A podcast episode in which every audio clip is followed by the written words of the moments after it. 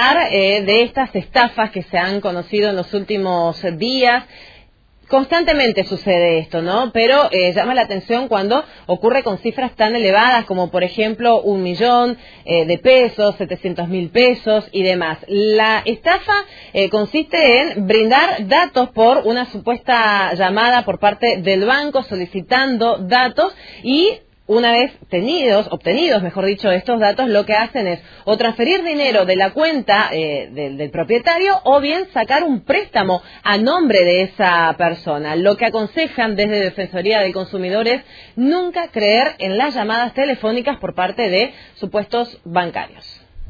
Nosotros tenemos desde el año pasado para, para este un aumento exponencial de la denuncia de los consumidores por servicios bancarios especialmente con relación a eh, lo que puede llamarse una utilización de la capacidad de crediticia de un consumidor en una entidad bancaria y para obtener un crédito que no lo obtiene él, no lo pide el consumidor, no lo cobra el consumidor y que luego es transferido desde la cuenta del consumidor a, otro, a otra cuenta que tampoco le hace la transferencia al consumidor.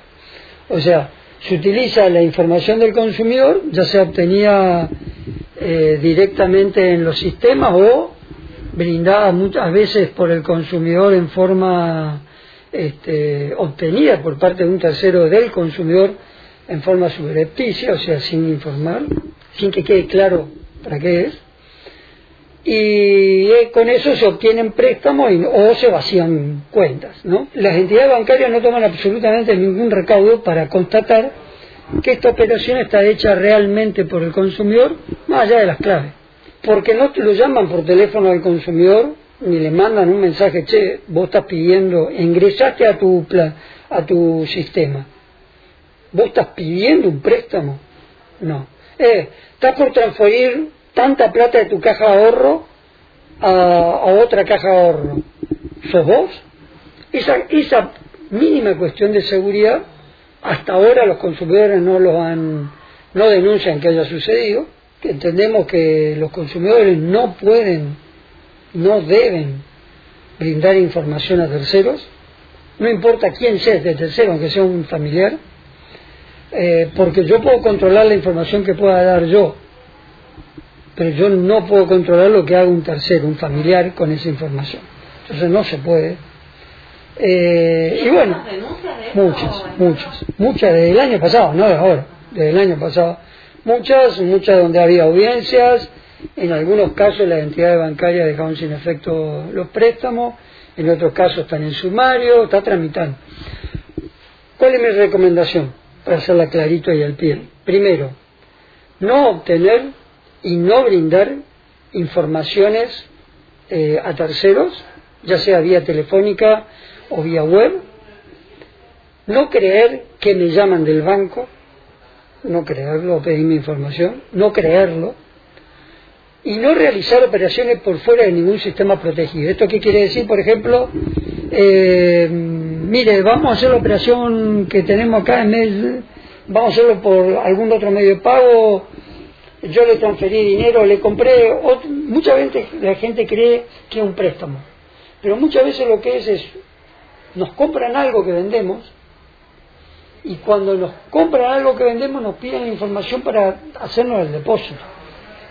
Lo único que hay que brindar es el número de cuenta. Con suerte, viento a favor y embajada. Nada más. Eh, bueno, y Alejandro, hay también... Y hacer la denuncia. Si tuvieron ese problema, hoy, ayer, hace dos meses, hacer la denuncia. No prescribe. O sea, prescribe recién dentro del al año. Pero esta no es la única modalidad de estafa. En este caso nos referimos a aquellos em, anuncios donde promocionan paquetes de viajes de turismo, donde solamente brindan como datos de quien eh, proporciona este servicio un número telefónico y un nombre de pila. Algo que eh, sin dudas pone en riesgo, ¿no? De ser estafados precisamente a quienes tratan de contratar estos paquetes porque luego, una vez pagado o hecho un depósito y, y no cumplen con este, con este paquete, cuesta mejor dicho, no cuesta, no se encuentra a aquellas personas a quienes se les había depositado el dinero. Piden tener mucha precaución. Que tiene que ver con la misma modalidad de publicidad por los medios de, digamos, de, la web, Facebook, Instagram, eh, Marketplace. Hemos, hemos detectado ofertas de, paquetes turísticos, de servicios turísticos, por personas que la única información que brindan es un teléfono y un nombre de pila. Eh, durante todo el proceso, no es solamente el teléfono de contacto, durante todo el proceso. Y para que ser claro, solamente la, prestación turística solamente puede ser brindada, cualquiera, ¿eh? cualquier viaje dentro de la provincia o fuera de la provincia, a cualquier destino, aún los religiosos, solamente pueden ser brindadas por personas que estén registradas ante el Ministerio de Turismo de la Nación, que de esa manera se garantiza que esa persona tiene el aval suficiente para poder hacer ese servicio. Imagínate, a plata de hoy, un colectivo y un hotel y, diez y cinco días es un montón de plata. Aunque sea poca para el consumidor, que no es poca, pero aunque sea parezca barato, sigue siendo un montón de y no tienen EBT, eso se llama EBT. Hay que pedir el registro EBT.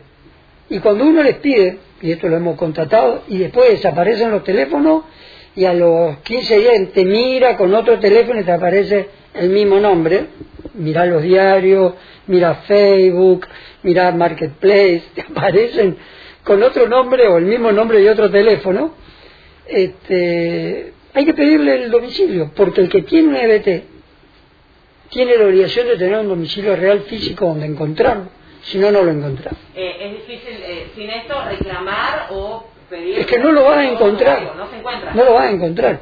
Y hay otro problema.